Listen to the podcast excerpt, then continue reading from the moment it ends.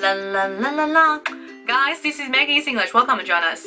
Have fun lunch me every week. Well, I will post two videos every weekends at least. OK？那么每周我在周末的时候呢，至少会上传两个视频。于是 follow me and register，right？大家应该订阅我的频道。All right，我们今天呢跟 Jasper 学口语的系列呢，要讲的是有关于我饿饿，嗯，我饿饿，我饿饿的英文说法。 How to put it in English? The first one is starve. Someone is starving means someone is extremely hungry. 非常非常非常饿，OK，非常饿。Starving, starving, OK. I haven't eaten for hours. I'm starving, Daddy. 几个小时没有吃饭了，好饿。I'm starving. And the second word you can use is that famished, famished. F A M I S H E D, famished. Ah, oh, the first few days of my diet was the worst. I was famished. 因为我要节食 diet，OK？、Okay? 那么节食的前几天真的是太痛苦了，was the worst，OK？、Okay? 最差的啊、uh,，最难熬的，be the worst，yeah。Okay，the third one you can use is a sentence. I could eat a horse.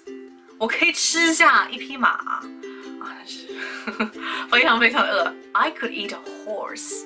注意一下啊，H O R S E horse，而不是 I could eat a house。很多人会把这个 horse 跟这个 house 搞错发音，注意一下。I could eat a horse.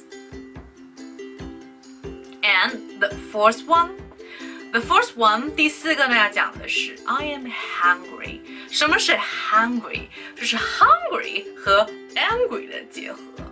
就有些人如果不吃饱的话，就会非常非常的生气哈。所以说要让他工作好的话，你一定要他吃饱。I am hangry。OK，hangry，hungry。嗯哼。Well, that's pretty much for today, and I like to give you a question. 我想问大家就是，如果我肚子饿得咕咕叫了。肚子饿的咕咕叫了怎么说呢？If you wanna know the answer, please contact me by my WeChat。我的微信是三三幺五幺五八零，欢迎大家联系我的微信，然后得到这个答案哦。And also can get a special gift, the Vana Facial Mask，我们的来自新西兰的分毒面膜。If you share this video, right？如果你分享这个视频的话，Yeah, just do it.